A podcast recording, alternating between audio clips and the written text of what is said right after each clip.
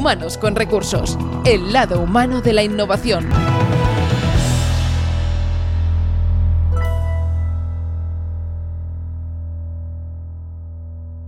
¿Qué tal? Bienvenidos a Humanos con Recursos de nuevo y también de nuevo en una nueva temporada, valga la redundancia, donde tendremos ocasión de seguir descubriendo todos aquellos y aquellas profesionales que gestionan capital humano y lo, hacen desde un punto pues en el que evidentemente el liderazgo innovador como siempre acaba siendo el protagonista. Alguien que entiende de esto un rato largo, que ha tenido ocasión incluso en este periplo vacacional, eh, yo creo que incluso también para cargar pilas, ahora se lo preguntaremos, pues un poco para encarar este nuevo curso. Pera Rosales, ¿cómo estás? Bienvenido. Muy bien, pues eh, bien hallado, bien hallado. Pues la verdad con ganas de, yo diría como un poco eh, un agridulce, una sensación agridulce. Por un lado, pues bueno, se acaban las vacaciones y esto yo creo que, bueno, hay a poca gente que le guste. Eh, el, que se acaben las vacaciones y volver a trabajar, así dicho de pronto, ¿no? Aunque luego hay algunos matices, ¿no?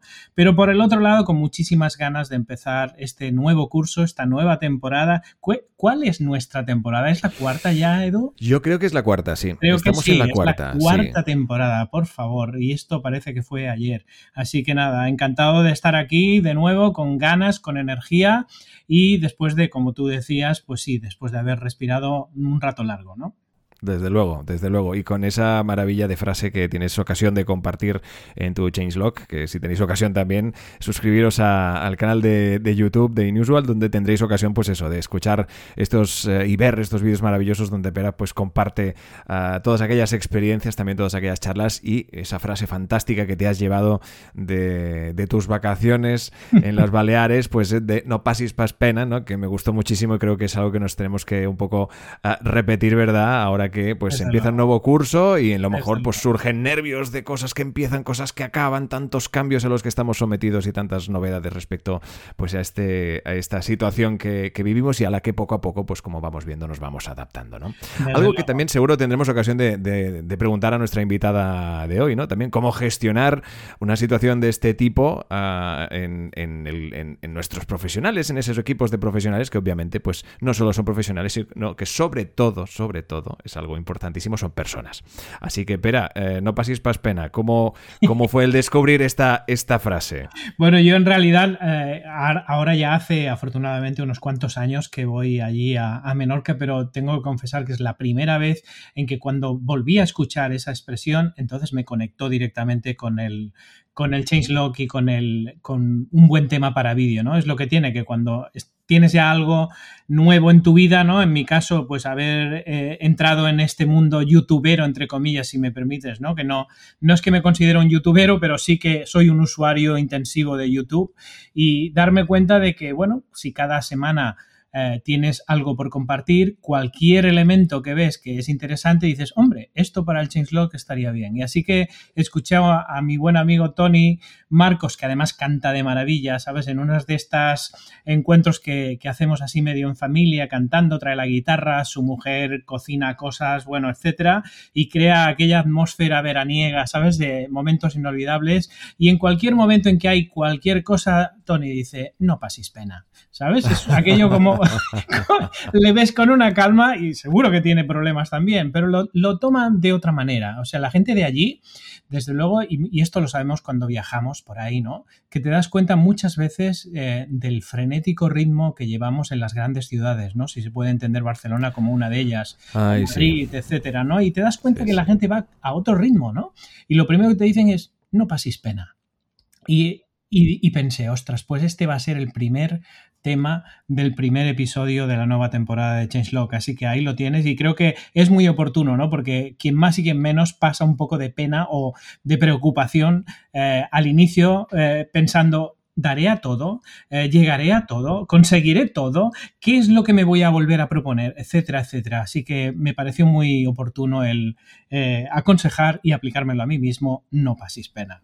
Desde luego, y esa, como decíamos, ante los problemas, la importancia del relativizar, del ver con perspectiva, ¿no? Y del de, bueno, ante todo mucha calma, ¿no? Que vendría a ser un poco la expresión, ¿no? Bueno, en todo caso, ahora sí, eh, yo creo que sí que ante todo mucha calma. Diana Carolina Hidalgo, ¿cómo estás? Bienvenida. Eh, muchas gracias, pues encantada de comenzar la temporada con vosotros y felicitaros porque sea el, cuarto, ¿no? El cuarto año, habéis dicho. Eh, así que enhorabuena, deseando, a mí me encantan las nuevas temporadas y los nuevos comienzos, creo que es un buen punto de partida para empezar a otra vez mirar qué cosas son las que queremos hacer aparte de trabajar, ¿no? Que es importante nuestro balance, nuestra vida personal y profesional. Y creo que es un buen momento septiembre para, para ello, ¿no? Con, con, la energía, ¿no? Ese, ese buen humor que la gente suele traer después de vacaciones. Exacto, y creo que va un poquito de la mano de, tus ocupaciones, que por algo te hemos invitado aquí, porque sin duda yo creo que llevas a cabo una tarea extraordinaria. Eres coach, eres happiness manager en The Agile Monkeys. Happiness Manager, ¿cómo ha cambiado? Esto es algo que, desde mi perspectiva periodística, y gracias a Pera un poco que me va llevando de la mano por estos derroteros innovadores, claro, yo voy aprendiendo nuevos cargos, ¿no? Y que vengo de un mundo en el que aún le falta ponerse mucho las pilas, el mundo del periodismo es un poco gris, pero eh, de pronto te vas encontrando con estos cargos que yo creo que ya de por sí se definen, ¿no? Como este Happiness Manager, ¿no? ¿Cómo, cómo lo definirías tú? Un poco para los que nos están escuchando y que como yo, pues un poco quieren conocer un poco más. Vale, pues yo lo definiría porque somos como, eh, hay un departamento que nos ocupamos del bienestar de los trabajadores de su felicidad tanto dentro como fuera de la empresa. Por eso es un poco a lo de mejor lo de happiness, ¿no? Porque es, eh, vamos a preocuparnos por cómo están no solamente profesionalmente, sino personalmente en el resto de sus áreas. Eh, no es suficiente a veces solamente que focalicemos en una área de nuestra vida. Hay muchas que son importantes para ese, ese equilibrio y esa felicidad tanto dentro como fuera del trabajo. Y por eso eh, el happiness que es un poquito a lo mejor Mr. Wonderful, pero, eh, pero bueno, no sabíamos bien cuál poner, así que fue un poco creativo ¿eh? en ese momento. Igual lo cambio de aquí a un mes y no pasa nada, hay que ser, hay que ser flexibles.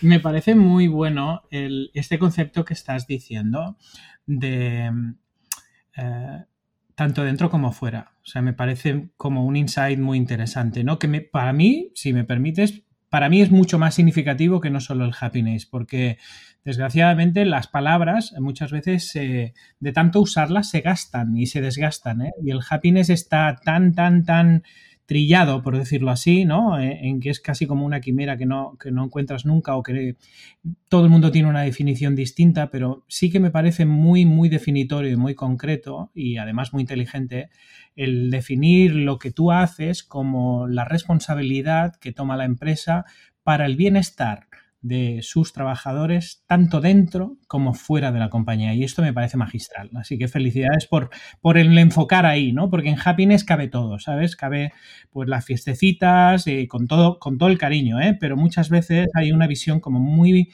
muy parcial nunca mejor dicho, porque a menudo eh, se enfoca más sobre todo por el rendimiento en la compañía, por el trabajo, la armonía, etcétera, pero no tanto por las preocupaciones y la vida de cada uno, ¿no? Que cada uno es distinto y eso me parece muy, muy interesante. Y la otra cosa me parece muy, muy interesante también para sugerírtela, que es enfocarse o hacerse la pregunta de ¿es happiness? O es fulfillment lo que estamos buscando. Es decir, ¿es sentido de alegría y satisfacción permanente o es sentido consentido, o sea, propósito y realización personal. Y, eso creo que es una reflexión que todos tenemos que hacernos, ¿no? Porque a veces nos perdemos en la alegría y en la satisfacción cuando en realidad la persona lo que busca es sentido a su vida, ¿no?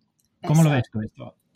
Sí, porque yo creo que se puede estar bien incluso con emociones desagradables o, que quitan un poquito de energía, ¿no? Y hay que aceptarlas y forman parte de nuestra, de, nuestra vida, ¿no? No podemos pretender estar siempre felices, no es realista. Eh, es que eso sería una falsa realidad que al final también tendría sus consecuencias negativas, ¿no? Entonces, creo que lo importante es que cada persona encuentre lo que quiere hacer en ese momento que le llena, que para él es eh, esa satisfacción, que puede ser tanto eh, subir de puesto en la empresa, ¿no? Tener un puesto de mayor responsabilidad, como encontrar un balance en su vida personal y profesional con su familia. Entonces, cada persona tiene que encontrar el camino en el que en ese momento le hace sentir bien. ¿No? Entonces, y eso va muy alineado con lo que estabas diciendo, ¿no? Del propósito o de la dirección o del sentido de cada uno, alineado con, lógicamente, nuestros valores. Y eso no es algo ya eh, que no se va a mover y va a ser lineal, no, es que eso va a ir cambiando y, los indicadores que tenemos, que sabemos que tenemos que hacer cambios, es a través de las emociones. Totalmente, totalmente. Y además eh, el darse cuenta en que felicidad y alegría no es lo mismo, ¿no? Muchas veces confundimos la felicidad con eh, efusividad eh, emocional, ¿no? Como diciendo, oh, qué persona más feliz, como si estuviera sonriendo todo el día y tal. Eso es una persona alegre, no es una persona necesariamente feliz. Igual esa persona por dentro tiene otras cosas, ¿no? Que no, que no muestran al exterior. Y a veces es al revés. Se ve una persona como muy apocada o muy callada y tal, y sin embargo tiene un sentido de realización en su vida espectacular, aunque quizá en el trabajo no lo muestre o su entorno de trabajo precisamente no sea propicio para ello, ¿no? Con lo cual, para mí es un insight muy, muy interesante. Sí, sí, sí, sí, Oye, Diana, y entonces, eh, con este trabajo que no es menor, ¿no? O sea, con esta pedazo de responsabilidad, ¿cómo te lo montas? ¿Qué es lo que haces? ¿Cómo planificas? ¿Qué, cómo, ¿Qué proyectos determináis, etcétera? Sí, a ver, eh, es una empresa tecnológica maravillosa, ¿no? La empresa está en Canarias, eh, tiene como sede más en Las Palmas y en Tenerife, eh, pero yo estoy en Madrid, como lo que decías, el ritmo ¿no? frenético de las ciudades. trabajamos principalmente todos, aunque estén algunos físicamente en Las Palmas, a remoto, ¿no? Entonces, en la organización, yo principalmente nos encargamos de saber de uno en uno que todos están bien. Es verdad que con personas con las que tenemos eh, sesiones eh, más eventuales y algunas son más puntuales, eh, luego tenemos esa aparte de sesión de equipos, que aparte yo sé, Pere, que tú estás muy formado en, toda esta parte de coaching y, y, demás, entonces también hacemos sesiones de equipo, talleres, si encontramos que hay una necesidad puntual que, necesita ser un poquito apoyada, tema de liderazgo, comunicación, que la comunicación es algo que siempre hay que trabajar, ¿sabes? Que siempre hay que trabajar porque a veces pensamos que comunicamos bien y, las personas entienden cosas totalmente distintas, ¿no? Entonces es importante siempre tener muy el foco de lo que necesitan en los equipos, ¿no? Porque hay equipos que trabajan con clientes que tienen unas necesidades específicas y hay equipos que trabajan con proyectos internos que tienen otras necesidades específicas, ¿no? Eh, entonces es simplemente estar muy pendiente de ellos y ver qué necesitan, ¿no? Para ofrecérselo. Y, la verdad que es un trabajo muy gratificante, un poquito a la sombra a veces, pero eso a los coaches no nos importa, eh, pero muy gratificante. Qué bueno. Y oye, ¿cuáles son los retos más importantes que, tenéis que abordar cuando se trata de, que algo no va bien, ¿no? ¿Qué tipo de problemáticas o de retos os planteáis para, pues, por ejemplo, bueno, si todo el mundo está bien es perfecto, ¿no? Pero precisamente tu trabajo no es ese, sino mm. es, bueno, cuando algo no va bien, ¿qué es lo que no va bien y cómo lo actuáis? Claro, la gente, por ejemplo, eh, los profesionales se sienten muy mal cuando no cumplen sus propias expectativas, ¿no? Eh, el tema de la frustración, eh, cuando cambias de proyecto, el, famoso síndrome del impostor, ¿no? Conflictos que a lo mejor entran personas nuevas hasta que encajan en el equipo, ¿no? Bueno, es, lo normal de, de, las empresas, ¿no? Entonces, un poco son los retos de cómo encontramos esa armonía más rápidamente, cómo la persona no entra en su círculo vicioso de negatividad por el síndrome del impostor o inclusamente por la frustración. Cuanto antes se atajan los problemas y se convierten en retos, antes se encuentran soluciones. Muy bien. ¿Y hacéis algún tipo de gestión? Me imagino que sí, ¿eh? pero es para que nos lo expliques. De, gestión creativa y proactiva de cara a qué es lo que la persona quiere conseguir independientemente del trabajo, o sea, con el trabajo, cómo, cómo, cómo lo conjugáis de cara a futuro, ¿no? El forward thinking, digamos, un poco de, cómo se cumplen los, los, retos y cómo se alinean los retos de cada individuo con los retos de la compañía, que muchas veces, muchas veces eh, como bien sabemos, eh, pues es uno de los grandes eh, obstáculos ¿no? para poder desplegar lo que sería el bienestar interno y externo, que es que hay veces que la gente tiene unos objetivos que no son para nada alineados con la compañía o viceversa, ¿no? Con lo cual, ¿ahí cómo lo conseguís hacer? A ver, es verdad que en este caso sí se da algo muy especial y es que la gente sí que está muy alineada con la empresa. Hay un sentimiento de pertenencia enorme, una, una cohesión que yo no había visto nunca, la verdad. Entonces, sí que es muy fácil alinearlos, pero lógicamente es una, es una parte de su vida. Luego hay otras que les hacen muy felices y entonces es importante esa parte de, de, oye, pararse a que la persona reflexione sobre, además de la empresa, qué otras cosas son las que quieres hacer, ¿no? Pero eh, aquí es lo que te digo, que se da una situación yo creo que bastante extraordinaria. El sentimiento de pertenencia que hay aquí, el, cómo trabajan en equipo, es impresionante, ¿no? Lo que dan las personas aquí. Entonces, entiendo que eso tiene mucho que ver con la manera en cómo ficháis a la gente, ¿no? Sí, el tema de hiring es un, un punto muy importante en nuestra empresa. Muy, muy importante, sobre todo para mantener la cultura que tenemos, la filosofía. Porque, ¿Cómo os aseguráis de ese cultural fit, digamos, que no son las habilidades, sino los valores de la persona? Sí, pues, pues con entrevistas, ¿no? En las entrevistas ahí se ve claramente al final los valores de la empresa, si van a encajar con, cuál es su empresa ideal, las expectativas de esa persona, cómo trabaja en equipo. Eh, también a veces entrevistamos nosotras, las coach. Es que para mí eso, eh, y para la empresa casi es lo más importante, porque lo, las hard skills, ¿no? Como se dice, eso, al final lo puedes aprender, ¿no? Pero las soft skills, hay ciertas cosas que ya llevas un poquito en tu ADN y te es fácil luego incluso mejorarlas, o si no las tienes y están soterradas y eres una persona muy rígida, eso para cambiarlo es muy complicado, ¿no? Requiere de mucho tiempo y hay que valorar si nos merece la pena o no. Y eh, el tema del liderazgo, ¿cómo, ¿Cómo preparáis a los líderes para que saquen lo mejor de sus equipos? Porque entiendo que algunos líderes, eh, me imagino que crecen dentro mismo de la organización, no los ficháis como tales. Con lo cual hay, hay un proceso de maduración y de transformación, ¿no? De que de pronto eres un buen profesional y de pronto te dan a un equipo o una serie de personas que tú respondes de ellas. ¿Cómo lo hacéis esto? Pues sucede como también de manera como muy natural, ¿no? Empiezas a ver eh, cómo esa persona desarrolla habilidades eh, de manera también incluso eh, natural, por así decirlo, y entonces simplemente empezamos a potenciarles más eso, ¿no? Y dándoles poquito a poco más responsabilidad, poquito a poco y viendo cómo esa persona se va haciendo como su ownership con eso, ¿no? Como si ella se hace responsable y, ve que, no, que gana mucha confianza en ese proceso. Entonces se, hace de manera natural, es verdad que luego se apoya mucho en sesiones de coaching, hay luego una parte fundamental que es el CEO de la empresa, ¿no? Cómo forma el propio CEO de la empresa a los líderes, ¿no? Cómo eh, creen ellos de una forma que a lo mejor ni ellos mismos creen y eso simplemente ya les hace crecer. Muy bien, o sea, él se implica directamente en el desarrollo. Con lo cual es el, él es un buen ejemplo de un líder innovador.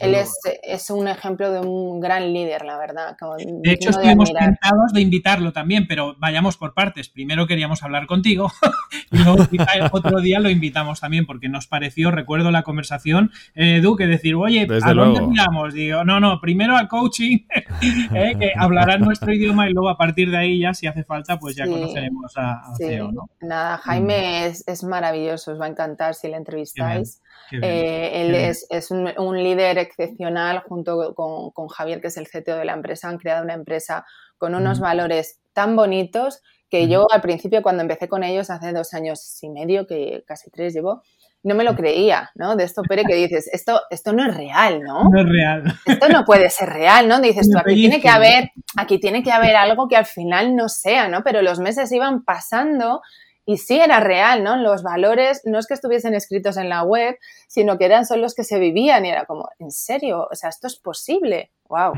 Y, no puedo estar más enamorada cada día de, la empresa. Qué bueno. Y oye, eh, entiendo que trabajáis mucho en remoto. Entonces, em, quería preguntarte sobre si tú crees que cambia de alguna manera la manera que hay que liderar a las personas de físico a remoto. ¿Qué, ¿Cuál es tu opinión en relación? Porque hay gente, por ejemplo, que dice, es que para ser creativos hay que verse, por ejemplo, ¿no? Esto es una de las tendencias, ¿no? Es decir, no se puede sacar lo mejor de la gente si no se ven en la misma habitación, por ejemplo, ¿no? O hay cosas que hay que decirlas en persona, etcétera. ¿Cómo abordáis esto? Porque me imagino que tenéis a gente que está permanentemente en remoto, ¿no? Sí, a ver, eh, es verdad que, como todo tiene sus pros y sus contras, ¿no? Esto. Eh, y, sí que intentamos cada, donde ahora ya pues ha pasado un poco el tema pandemia, ellos sí que es verdad que allí físicamente se veían una vez a la semana. Y entrenaban juntos y demás, ¿no? Porque aparte de, las, aparte de tener coach, también la empresa tiene entrenador, nutricionista y tiene de todo lo que necesiten, ¿no? Pero el tema eh, es verdad que sí que notamos eh, que ahora sí que hace falta verse. ¿Vale? O sea, ahora sí que hace falta un poco más de impulsar otra vez el volver a verse, porque ha sido un, tiempo muy largo eh, en el que trabajar a remoto está bien, pero también hay esa necesidad de contacto, de sonreír, de verse, de, intercambiar momentos que no sean solamente hablar de trabajo, porque es verdad que las reuniones al final van muy focalizadas a, hablar del tema que se tenga que hablar, a tratar de buscar soluciones, ¿no? Y no se tiene ese espacio de conexión que se tiene quizá e, en, en esos ratitos de café o de comer y demás, ¿no? Entonces sí que estamos haciendo un poco más sesiones ya presenciales y es verdad que dos veces al año nos veíamos en, en un retiro, ¿no? Eh, entonces hay que combinar ambas. O sea, mm, es así. Muy bien. ¿Y habéis tenido que hacer algún tipo de preparación para las personas en, este tiempo, digamos, de pandemia, donde se ha acentuado más esa necesidad de, tener que trabajar desde casa? ¿O, habéis, lo habéis hecho, digamos, como la mayoría de empresas, ¿no? Que, que, lo han hecho como han podido, porque no tenían una agenda y no tenían, pues, un procedimiento concreto para abordar esa situación? Mm. No, es que ellos, eh, o sea, la empresa ya trabajaba remoto de por sí. Aunque tuviesen oficina, ya todo era remoto. Quien quisiese ir a la oficina a trabajar podía ir, pero si quien se quería quedar en casa se podía quedar. El viernes, que es un poco la reunión un poco general de update, es cuando van presencialmente. Pero en principio todos trabajamos a remoto, o sea que ya fue bastante fácil adaptarnos. Claro, claro. Muy bien. Y entonces, Diana, escuchándote, ahora me estoy poniendo en la piel de alguien que, eh, de, nuestros oyentes, digamos, ¿no? Que esté escuchando y decir, joder, vaya maravilla de empresa, ¿no? O sea, es que parece que es todo perfecto. Eh, te voy a invitar y te voy a hacer el reto de, que te atrevas a confesarnos algún tipo de reto o vulnerabilidad que tengáis para que no sea todo tan happy, si me permites, ¿no? Y que demuestre que realmente también tenéis problemas. Cuéntanos algo que, realmente os, os traiga de cabeza o si no, si no es tanto, pues como mínimo que sí que tengáis ahí para resolver porque no está resuelto del todo. Sí. Eh, a ver, es verdad que, lógicamente, claro que existen cosas que no son perfectas, pero es que esas también son perfectas que existan. ¿Sabes lo que te quiere decir? Eh, es lo que hablábamos un poco antes, ¿no? Eh, estamos en un mundo en constante innovación y cambio, entonces claro que nos enfrentamos todos a los mismos retos, ¿no? De, de cómo lidiamos con, oye, pues cuando una persona a lo mejor está en un momento determinado, pero tampoco le apetece compartirlo, o, tienen de repente, se cargan con mucha carga de trabajo, pero no, y no saben parar. Claro que cada uno luego tiene sus propias cosas que tratar y que influyen lógicamente a la dinámica de la empresa. Pero es lo que te contaba antes, esto también forma parte del crecimiento de la empresa, ¿no? Como equipo en cómo, lidiamos y cómo abordamos estos temas, ¿no? Eh, trabajar con clientes es lo que te decía, tiene sus pros y sus contras. Eh, nosotros date cuenta que nos juntamos con equipos de muchas nacionalidades distintas y los principios de los equipos son complejos. O sea, de distintas nacionalidades. Claro que las primeras fases de formaciones de equipos son, son las más complicadas hasta que el equipo se cohesiona. Entonces, esos primeros pasos son los más difíciles de, gestionar, ¿no? Son los que necesitan un poquito de foco. Cuando empezamos con un proyecto de innovación, que tú sabes que la motivación empieza a tope, ¿no? Pero cuando de repente no se está llegando a las expectativas que se creía y baja un poquito la motivación, pues hay que otra vez, hay que, que ¿cómo hacemos, ¿no? Que esto, que esto suba de nuevo, ¿no? Pues claro que, que hay retos interesantes que abordar. Sí, sí. Claro. bueno, es que si no, claro, imagínate, una persona, déjame decir, más normal, ¿no? O sea, más, con una empresa más normal, porque la vuestra, eh, digamos que no es que sea normal, pero es extraordinaria en muchísimas de las cosas que, muchísimas querría. Me imagino que si hay, eh, digamos, eh, colegas nuestros, ¿no? Del sector y de nuestra profesión, diría, madre mía, ya me gustaría estar a mí en una empresa tan fácil, ¿no? Pues tampoco es tan fácil, porque desde luego seguro que deben haber muchos problemas, conflictos y tal, y hay que estar ahí también para ellos, ¿no? Yo creo que además se debe notar en los clientes, ¿no? Porque los clientes también, aparte de compraros a vosotros, me imagino que también contratan a otro tipo de compañías del estilo y deben notar una cierta diferencia, ¿no? En la manera en cómo trabajáis vosotros respecto a cómo trabajan los demás. ¿Tenéis alguna, alguna experiencia en esto? Tenemos muchas empresas muy potentes con las que trabajamos actualmente, que nosotros trabajamos con empresas de Estados Unidos y siempre destacan en nosotros la parte de comunicación, eh, de cómo trabajamos en equipo, de cómo de cómo hacemos las cosas tan fáciles, ¿no? En el fondo. Eh, y es un sector que, que, tiene muchísima demanda, además, este sector, ¿no? Pero buenos profesionales que tengan desarrolladas buenas soft skills, hay pocos, no hay tantos. Entonces, eh, en eso es donde está la diferencia. Y luego el preocuparte tanto por las personas también nos hace muy diferentes, porque las personas aquí están por encima a veces de incluso del cliente, ¿sabes? Claro, desde luego. ¿Y, el talento, cómo lo encontráis? ¿O hacéis que él os encuentre? El talento, buscamos varias vías, ¿no? Hay algunos que nos encuentran, lógicamente, tampoco somos una empresa que nos estamos preocupando mucho por movernos excesivamente en redes sociales, como puedes observar. Eh, es verdad que tiramos mucho de, contactos, ¿no? Si hay gente que está trabajando con nosotros que es buena, pues esa persona seguro que tiene contactos interesantes que a lo mejor pueden encajar en la empresa. Entonces, principalmente nuestra red es de como de dentro hacia afuera, ¿no? Eh, y luego, lógicamente, eh, buscamos por algunas plataformas, pero es verdad que lo que más nos funciona es de dentro hacia afuera. Qué bueno. Pregunta a los nuestros. Y me imagino que en las personas también, ¿no? De dentro hacia afuera. Totalmente. Qué bueno. Edu, ¿cómo lo ves esto? ¿Qué veo? ¿Qué veo? Que yo, eh, la verdad es que, bueno, y tú lo bien, bien sabes que después de cuatro años de temporadas eh, donde hemos aprendido cantidad de cosas, la gran suerte de mi trabajo es tomar buena nota de todo lo que voy aprendiendo gracias a mi trabajo. Pero bueno, qué maravilla haber charlado hoy con Diana Hidalgo, en la que hemos tenido ocasión, pues cómo no, de descubrir, eh, pues cómo se sigue y cada vez más teniendo en cuenta la felicidad de los profesionales, eh, ese entorno personal que sin él, sin que él esté bien, obviamente eh, el profesional, mm, pues obviamente sería claramente impactado. Por lo tanto, y teniendo en cuenta la situación que, como decíamos anteriormente, estamos viviendo, yo creo que es maravilloso que existan profesionales de la talla de nuestra invitada de hoy. Diana Hidalgo, muchísimas gracias por acompañarnos. Muchas gracias a vosotros, un placer. Gracias, Diana. Ha sido un regalo tenerte y espero que podamos vernos algún día en un entorno un poquito menos eh, COVID, digamos, ¿no? Y con más, con más átomos y, desearte lo mejor para tu proyecto y para vuestra empresa. Un pues abrazo. muchas gracias gracias, pero igualmente y un saludo, Edu. Encantada de estar con vosotros hoy. Un auténtico placer estos Humanos con Recursos, cuarta temporada. Humanos con Recursos, el lado humano de la innovación.